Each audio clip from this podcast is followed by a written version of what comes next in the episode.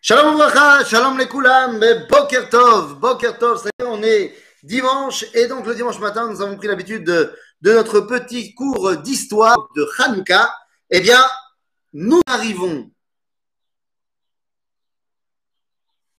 Eh bien, donc après avoir étudié en long, en large et en travers l'époque de Hanouka, nous arrivons à euh, l'époque de l'après. Alors, la semaine dernière, on ne s'est pas arrêté juste après Hanouka nous, étions arrivés jusqu'à euh, ces deux frangins, ces deux frères, Aristobulus numéro 2 et Urcanus numéro 2, qui se font la guéguerre tous les deux, les fils d'Alexander Yanaï et de Shlomo Sion Amalka, et qui vont se faire la guéguerre tous les deux, parce que les deux veulent être et et Kohen Gadol, toi, par rapport à mon frère.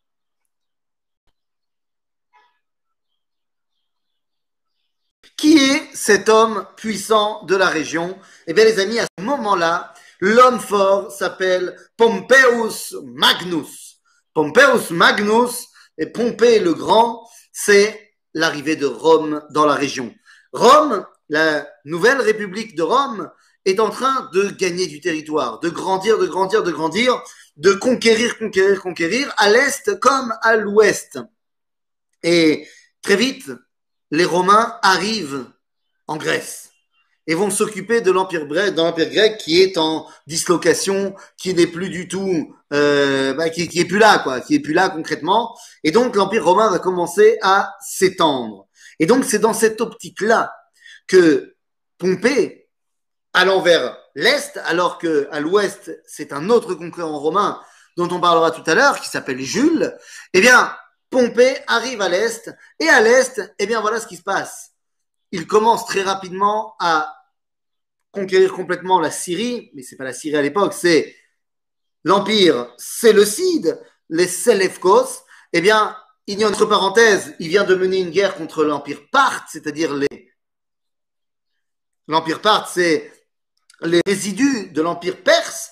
Il a également euh, calmé tous les pirates de la Méditerranée il a le contrôle de la mer, il a le contrôle de l'Est, et donc à ce moment-là, Pompée commence à comprendre qu'il a envie de revenir vers Rome. Mais pour cela, il ne peut pas avoir dans la région une petite guerre fratricide. Donc pas du tout, ça lui plaît pas du tout quand il reçoit la lettre des deux frangins, Aristobulus et Orcanus, eh bien il se dit, pas de problème, j'arrive. Nous sommes en moins 63. En moins 63, Pompée entre en Israël, entre dans ce qu'on appelait Eretz Yehuda, Mamlechet Yehuda, et très vite, eh bien, Pompée va prendre fait et cause pour un des deux frères, à savoir Urcanus.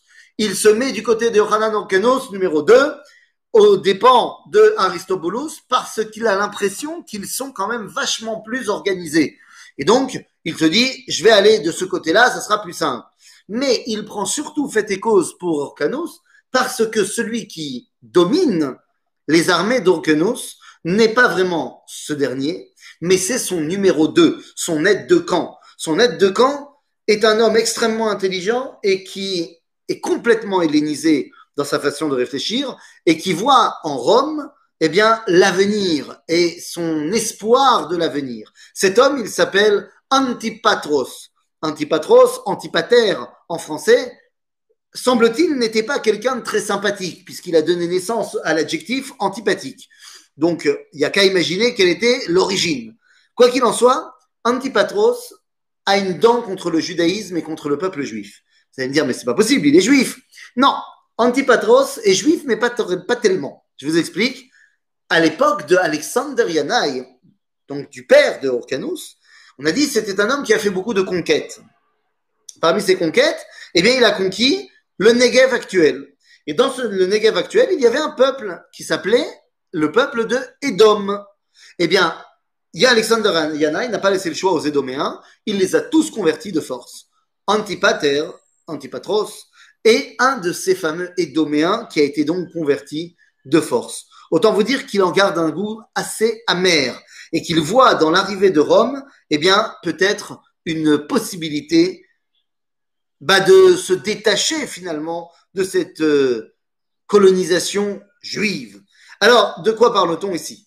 Eh bien, lorsque Pompée prend fait et cause pour Orcanos et pour Antipatros, eh ben, je vous laisse euh, imaginer tout de suite que la guerre entre lui et Aristobulus s'arrête très rapidement. Parce qu'une fois que tu as l'appui de l'armée romaine, eh ben, tu as bien compris que ben voilà, c'est terminé. Effectivement, c'est ce qui se passe.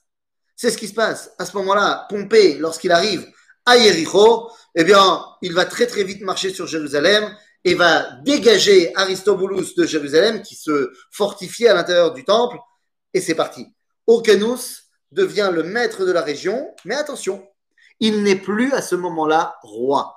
Eh ben oui, Pompée, il a dit, bon, eh, je t'ai aidé, c'est bien gentil, mais c'est grâce à mes légions que tu es là. Donc, eh bien, tu ne seras plus le roi de la Judée, il n'y a plus de royaume de Judée, tu deviendras Nessi Israël. Tu es le chef des Juifs, mais tu n'es pas roi. Ah, bon, très bien. Et il n'a pas vraiment le choix de toute façon. Tu dis, Alex, euh, et même s'il était juif, les plus grands antisémites ne sortent-ils pas de nos entrailles? Non. Non. Il y a des antisémites qui sont malheureusement sortis de nous, mais autant que je sache, Hitler n'était pas euh, juif, autant que je sache, euh, Amalek n'était pas juif. Alors tu vas me dire Amalek qui sortait de Esav avec Eliphaz et Timna et tout ça, donc quelque part, oui.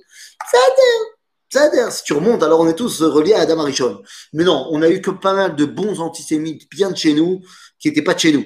Ok? Donc euh, je pense pas qu'on puisse faire ce genre de, de, de rassemblement un petit peu trop rapide.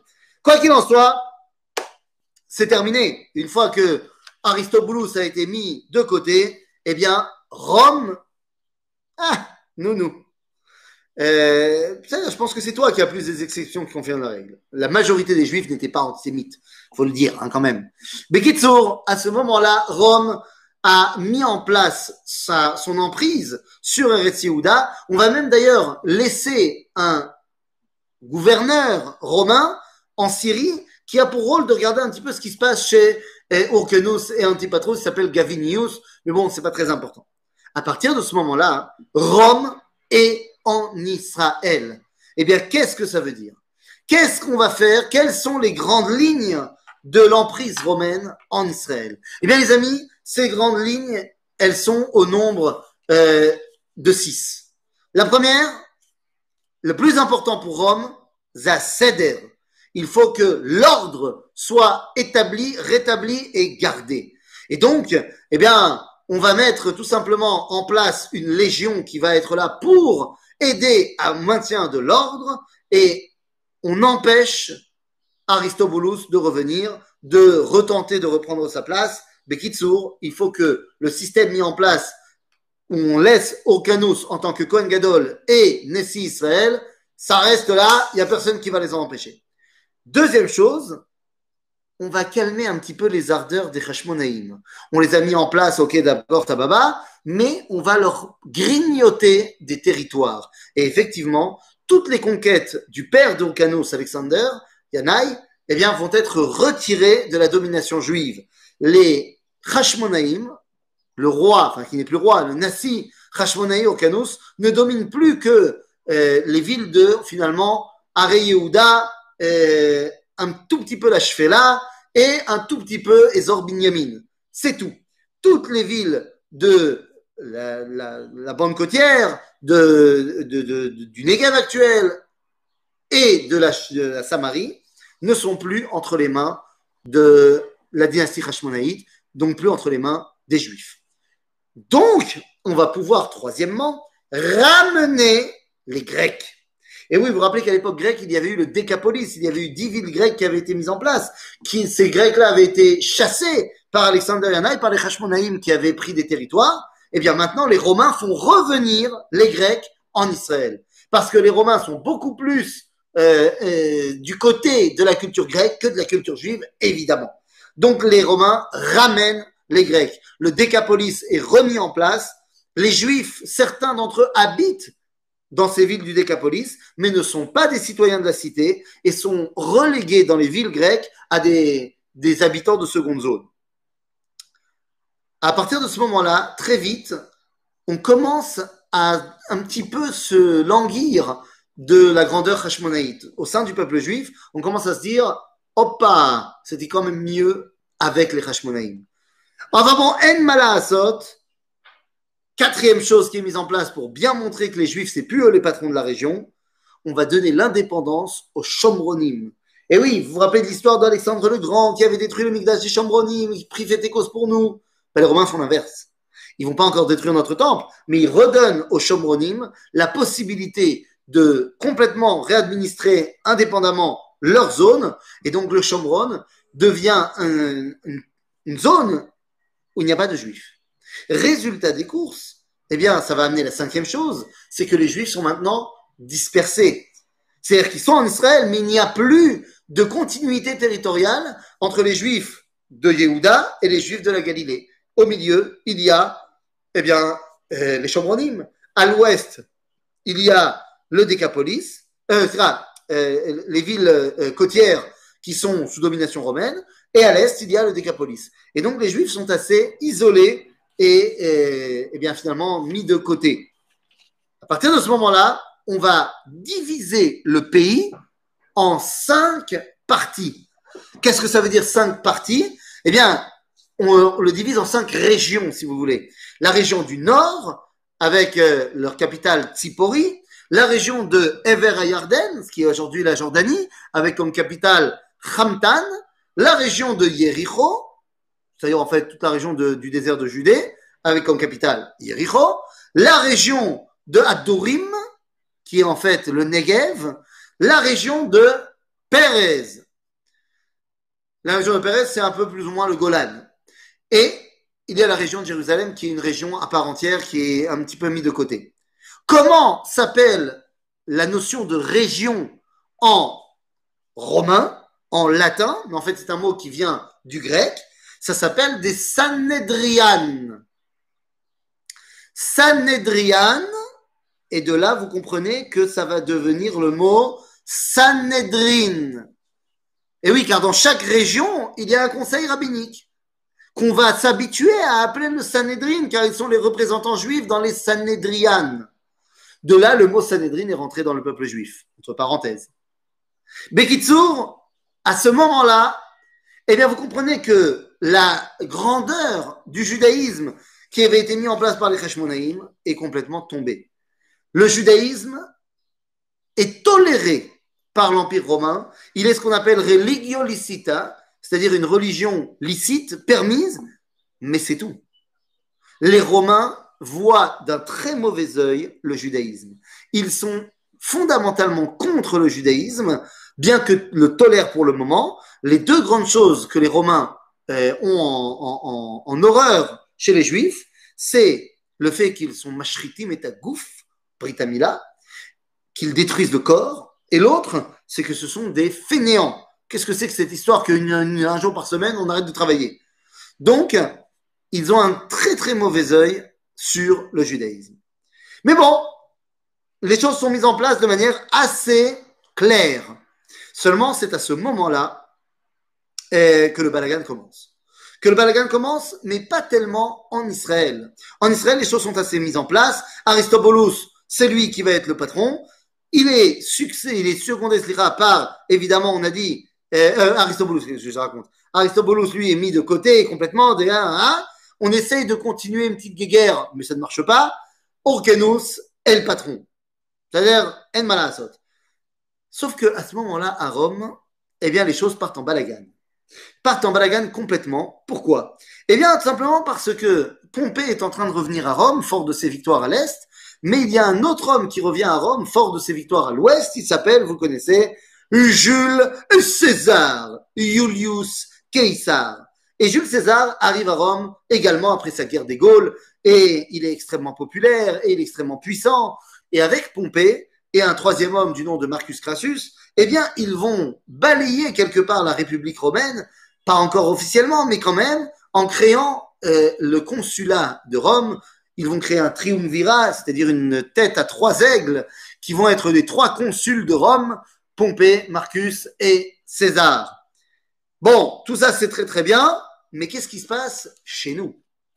Ah, bah chez nous, une fois que Rome a appuyé complètement Urcanus, eh bien, il se trouve complètement renforcé.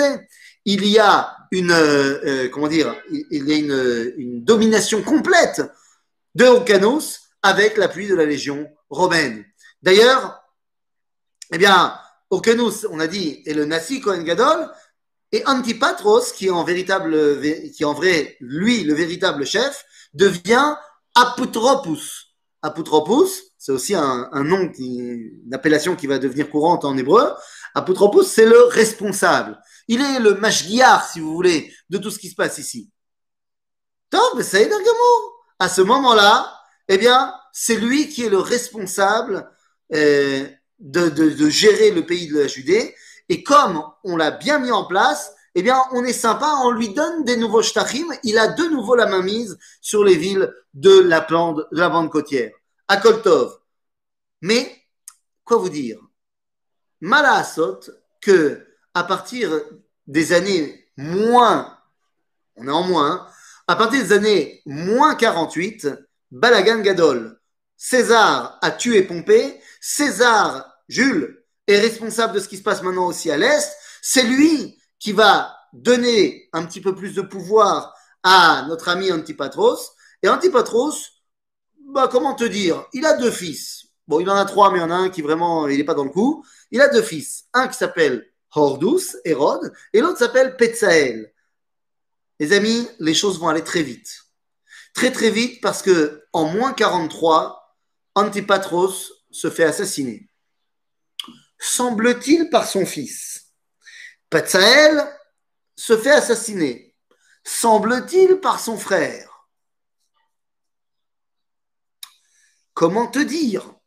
Hérode a une seule envie, une seule vision devant lui, c'est la domination.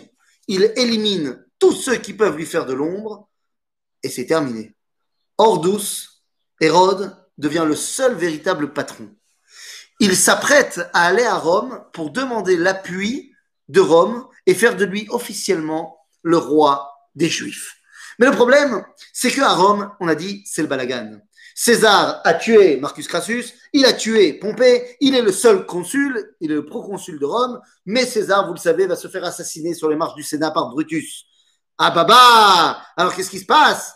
Maintenant que César n'est plus là, que faire? Eh bien, pendant deux ans, c'est Cassius, qui est un des membres hauts du Sénat, qui prend euh, le commandement, mais très vite, il est détrôné par Marcus Antonius, Marc-Antoine, en moins 41, c'est lui qui devient le véritable patron de Rome.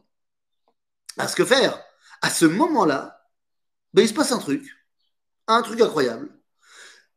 On a un bonhomme, on est en moins 40, qui arrive, il s'appelle Matithiao Antigonos. Ah ouais, tiens, Matithiao Antigonos. Il est le fils d'Aristobulus. Il dit, moi je reviens, il a loué une armée de Partim c'est ceux qui étaient en guerre contre Rome, il les a loués sur des mercenaires et il veut reprendre son trône. Et eh bien vous savez quoi? Il réussit. Il va conquérir Jérusalem entre moins 40 et moins 37. Il y a de nouveau un roi Hashmonaï qui est roi de Jérusalem. Bon, très bien, sauf qu'à ce moment-là, Hérode arrive à Rome et il dit à Marc-Antoine, si tu fais de moi le roi des Juifs, je paye. Et Marc-Antoine le fait nommer au Sénat de Rome roi des Juifs. Sauf que il va falloir maintenant un petit peu, ben comment dire, il va falloir euh, détrôner l'autre. Pas de problème, il n'y a aucun problème. À ce moment-là, on va donner une armée à Hérode et il va très vite fait détrôner le petit euh, Matithiao Antigonos. Et à ce moment-là, Hérode devient le patron incontesté de la région. Il va faire une guerre rapide, comme je l'ai dit, et lorsqu'il prend le pouvoir, eh bien, les choses sont entendues. C'est terminé. Hérode est le copain d'Antoine, le copain vraiment de Marc-Antoine. Il lui fait construire d'ailleurs une forteresse au nord du Beth Amikdash qui s'appelle la forteresse d'Antonia.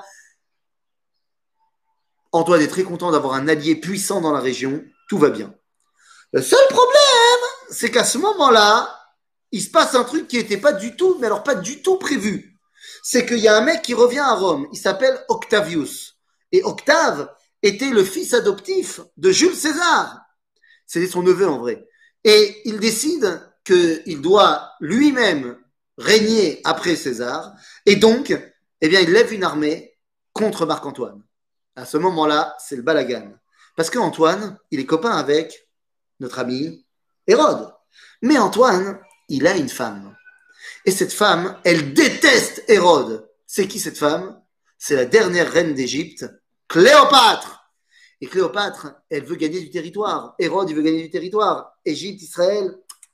Résultat des courses, Antoine est toujours tiraillé entre sa femme et entre son allié. Mais là, lorsque les combats entre lui et Octave sont de plus en plus puissants, eh bien, Antoine décide de partir. Il part s'enfuir en Égypte et il va continuer le combat là-bas. Là-bas, arrivé en Égypte, il envoie une lettre à Hérode en disant Viens m'aider ah, Oui, sauf que Hérode est un stratège. Et il comprend que Octave a l'air beaucoup plus puissant qu'Antoine. Seulement, tout le monde sait d'un côté eh, que faire? S'il dit je viens pas et qu'Antoine gagne, il est dans la mouise. S'il dit je viens mais qu'Antoine perd, il est dans la mouise. Alors il dit à Antoine je viens, mais il vient, léat, léat. Et en fait, il va arriver après la bataille. Il arrive après la bataille. La bataille a été terrible, mais très rapide. Et Octave a battu Antoine. C'est terminé. Octave devient le patron de Rome. Il est à, Alexandrie, en Égypte. Et à ce moment-là, Hérode arrive avec son armée. Tout le monde sait que c'est le copain d'Antoine. Il ne se cherche pas d'excuses. Il se prosterne aux pieds de Octave, qui a 18 ans. Et il lui dit, tout le monde savait que j'étais le copain d'Antoine, mais maintenant c'est toi le patron, je me prosterne à tes pieds. Et là, Octave, il est heureux comme tout, et il dit, bah, tu sais quoi? Tu m'as éclaté, tu m'avais kiffé, j'ai kiffé. Donc tu restes le roi des Juifs, je te donne une légion entière, tu en fais ce que tu veux, tu n'as pas besoin de les payer, moi je les paye, et ils sont ta garde, tu, tu les utilises comme tu veux. Et oui, parce que maintenant Octave, il rentre à Rome, il prend le nom d'Auguste Ier, il annule la République et devient l'Empire romain, et il a un allié très puissant à l'est qui va veiller sur la frontière est du royaume. Donc, bah, tout va bien pour Hérode, ce qui va lui permettre de mettre en place son règne, son Shilton. Hérode règne entre moins 37 et moins 4, et c'est, comment te dire, il y a tout et son contraire dans le règne de Hérode. D'abord, c'est un pourri. C'est un pourri et il veut tout de suite faire comprendre à tout le monde qui est le patron. Et donc, la première chose qu'il va faire, bah, c'est qu'il va faire tuer la moitié du Sanhedrin, la moitié des rabbinim. Lama, pour bien faire comprendre à l'autre moitié qui est le patron. Et à partir de ce moment-là, eh bien, ça y est, Hérode commence, avec l'appui de Rome, bah, commence tout simplement à construire, à construire, à construire. Hérode est mégalomane, à fond, à fond les manettes. Il est, en plus de mégalomane, il est également, euh, comment on dit, euh, euh, paranoïaque, et il pense que tout le monde veut le tuer pour prendre sa place. Résultat des courses, eh bien, il va faire tuer à peu près tout le monde. Tous ceux qui sont autour de lui se font tuer. Les historiens romains diront qu'il vaut mieux être un cochon dans l'entourage de Hérode que de sa famille. Tu as plus de chances de survivre, les juifs ne mangent pas de cochon. Mais tous les autres personnages qui entourent Hérode se font massacrer à un moment ou à un autre parce qu'il a peur qu'un jour ils vont lui prendre sa place. Mais d'un autre côté, En Malasot, Hordus, ben, c'est aussi euh, un constructeur énorme. C'est un constructeur énorme. Qu'est-ce que tu veux que je te dise? Euh, D'abord, euh, ces constructions, on peut les trouver partout. Et elles sont tellement monumentales, eh bien, qu'on les voit encore aujourd'hui. Parmi les constructions hérodiennes les plus connues, eh bien, les amis, tout d'abord, il euh, faut savoir qu'à l'époque de Hérode, il n'y a pas de chômage. Il n'y a pas de chômage parce que tout le monde est employé dans toutes les régions du pays pour construire. Donc les gens, quelque part, ils détestent le roi, mais ils sont bien contents parce qu'il lui donne, il leur donne à tous de la part ça. Tous les territoires qui avaient été repris à Alexandre, enfin, qui avaient été repris euh, à Okenos, ça, sont rendus à Hérode. Donc, si tu veux, le royaume de Hérode, c'est un peu plus grand que l'État d'Israël actuel. Donc, c'est grand pour l'époque. C'est un grand pays, un grand royaume. Et il va commencer à construire. Donc, on a dit, il y a plein de choses. Le plus connu, Césarée. La ville de Césarée. La ville et le port en eau profonde de Césarée. Bon, ça, c'est un truc de malade mental. Mais il va construire d'autres endroits. Sébastien, dans le Shomron, dans la Samarie. Il va construire également le, le temple et la ville de Banias, qui en fait est le temple de Pan, donc en fait, ça ne devrait pas s'appeler Banias, mais ça devrait s'appeler Panias. Mais c'est juste que euh, le pay n'est pas bien prononcé chez les musulmans. Et pendant très longtemps, c'est eux qui ont été les patrons ici. Donc ils ont appelé ça Banias. Mais en fait, c'est Panias. Il fait également construire, euh, évidemment, dans la région de Midbar Yehuda, des forteresses la forteresse du Sartaba, Alexandrion, c'est comme ça qu'il l'appelle. La forteresse la plus connue, ça restera celle de Masada. C'est pas lui qui avait commencé la construction. Mais il en fait une forteresse énorme, avec les palais incroyables de Masada. Le palais nord de Masada, c'est absolument incroyable. Il va faire construire également le Hérodion, bien sûr. Le Hérodion, c'est-à-dire son euh, futur caveau, c'est une montagne. Il fait construire. Il est complètement fou. C'est une montagne incroyable. Le Hérodion, ça sera son futur caveau. Mais il y fait construire également un théâtre là-bas, un truc de malade. Évidemment, évidemment, la grande forteresse qui entoure Meharat à Marpella, la caverne de Marpella, Avraham, Yitzhak, Yaakov, le, caveau des patriarches, des matriarches. Mais bon, quand on parle Hérode et qu'on parle construction, les amis, eh, évidemment, on ne peut pas ne pas parler de Jérusalem attends, les constructions hérodiennes à Jérusalem, c'est, pas shoot, euh, c'est, incroyable. C'est incroyable. Bon, alors, il y a évidemment le plus connu, c'est le Mitram, c'est le complexe du Harabaït et du Beth Amikdash. Ça lui prend 13 ans, 13 ans de construction, 20 000 hommes pour construire ça. C'est le plus grand euh, complexe euh, saint du monde antique. À Rome, ils n'ont pas fait des trucs comme ça. Il fait construire plusieurs, plusieurs euh, euh, murailles de la ville, de Jérusalem, la forteresse d'Antonia, comme on a dit, au nord du Beth les palais de Hérode, évidemment, ce qu'on connaît également comme étant Migdal David aujourd'hui, là à l'entrée de la vieille ville. Migdal David, c'est en fait les, forteresses construites par euh, Hérode. Il y avait trois tours. Petzael, c'est ce qu'on voit aujourd'hui à Migdal David. Ipicus, Myriam, son autre frère et de sa sœur, euh, sa sœur, sera de, de sa femme. Et, il fait également, également construire des aqueducs énormes. À Césarée, on connaît, mais également un aqueduc qui va de Brechot Shlomo dans le Boucher Sion jusqu'à euh, jusqu'à Jérusalem, jusqu'au Rabbait. Donc, c'est vraiment au niveau de la construction quelqu'un d'absolument énorme. Mais c'est aussi un pourri, comme j'ai dit. Et non seulement il fait massacrer le Sanhedrin, enfin la moitié, d'un autre côté, il est de toujours de plus en plus proche des Romains, à tout le temps, à se rapprocher des Romains. Il entre, il fait rentrer des cultes, comme on a dit, le Migdash de Pan, mais d'autres des cultes idolâtres en plein milieu euh, de la vie juive. Euh, d'un autre côté, il a toujours, toujours la volonté de montrer qu'il est le roi des Juifs. Donc pour lui, il va faire venir, mettre en place un nouveau système de Keuna. Les Kohanim d'Olim ne sont plus ni de la maison de Tzadok, ni de la maison de Hashmonaïm, parce que ça fait trop penser à l'époque, et donc les gens pourraient être trop nostalgiques euh, à l'époque. Il va piller tout ce qui peut piller des trésors du pays pour payer Rome. Et bon, il est également l'homme fort de la région. En Donc on a dit, Hérode, c'est un, constructeur de génie. Alors il y a une agada, il y a une agada qui est mentionnée dans le Talmud, dans Maseret Baba Batra, qu'un jour il aurait rencontré Baba Ben Bouta, un des Chachamim qui n'a pas tué mais à qui il a fait crever les yeux, et il se serait fait passer pour un simple marchand qui lui demanderait, et dis-moi, Comment il est le roi Pour voir ce que les Juifs pensent de, lui. Et bien, une bouteille lui dit, mais en fait, le roi, c'est, je n'ai rien à dire de mal sur lui. C'est, le roi d'Israël. Et se rendant compte que finalement, les rabbins n'étaient pas contre lui fondamentalement, il se dit peut-être qu'il a fait une erreur et il demande comment se faire pardonner. Et Baba Ben Bouta lui dit de reconstruire le Beth Amikdash en mode joli. Est-ce que c'est vrai, ça s'est vraiment passé ou pas, l'homme ou est-ce qu'il a construit le Beth Amikdash parce qu'il était vraiment mégalo? Dans tous les cas, il reconstruit un Beth Amikdash énorme. Donc, il faut savoir que le Beth Amikdash de Hérode, nous on appelle ça le Baït Sheni, mais en fait c'est le Baït Shlishi. Parce que les Hashmonaïm avaient déjà embelli le Beth Amikdash de Ezra et Nehemia. Hérode va tout détruire et tout reconstruire. Mais bon, on va appeler ça en hébreu aujourd'hui pinouille binouille. C'est-à-dire qu'il a tout détruit, mais pour reconstruire juste après. Donc, euh, on ne peut pas parler d'une destruction et d'une reconstruction. C'est des gros, gros, gros, gros, gros travaux. Agave, entre parenthèses, les, Joseph, Joseph a expliqué que les Juifs de Jérusalem eh, n'ont pas était prêt à participer aux travaux de la reconstruction du, grand complexe du Baïcheli, tant que Hérode n'avait pas d'abord fait amener tous les matériaux de reconstruction pour le Beth Amikdash. À ce moment-là seulement, les Juifs ont dit Ok, on, accepte de tout détruire. Parce qu'on savait qu'on allait reconstruire. On n'était pas prêt à tout détruire dans, l'espoir que peut-être il allait reconstruire. Donc, Bekitsour, Hérode, c'est, si vous voulez, l'âge d'or de ce moment-là. Seulement, Hérode meurt en moins 4. Et à ce moment-là, bah, qu'est-ce qui se passe?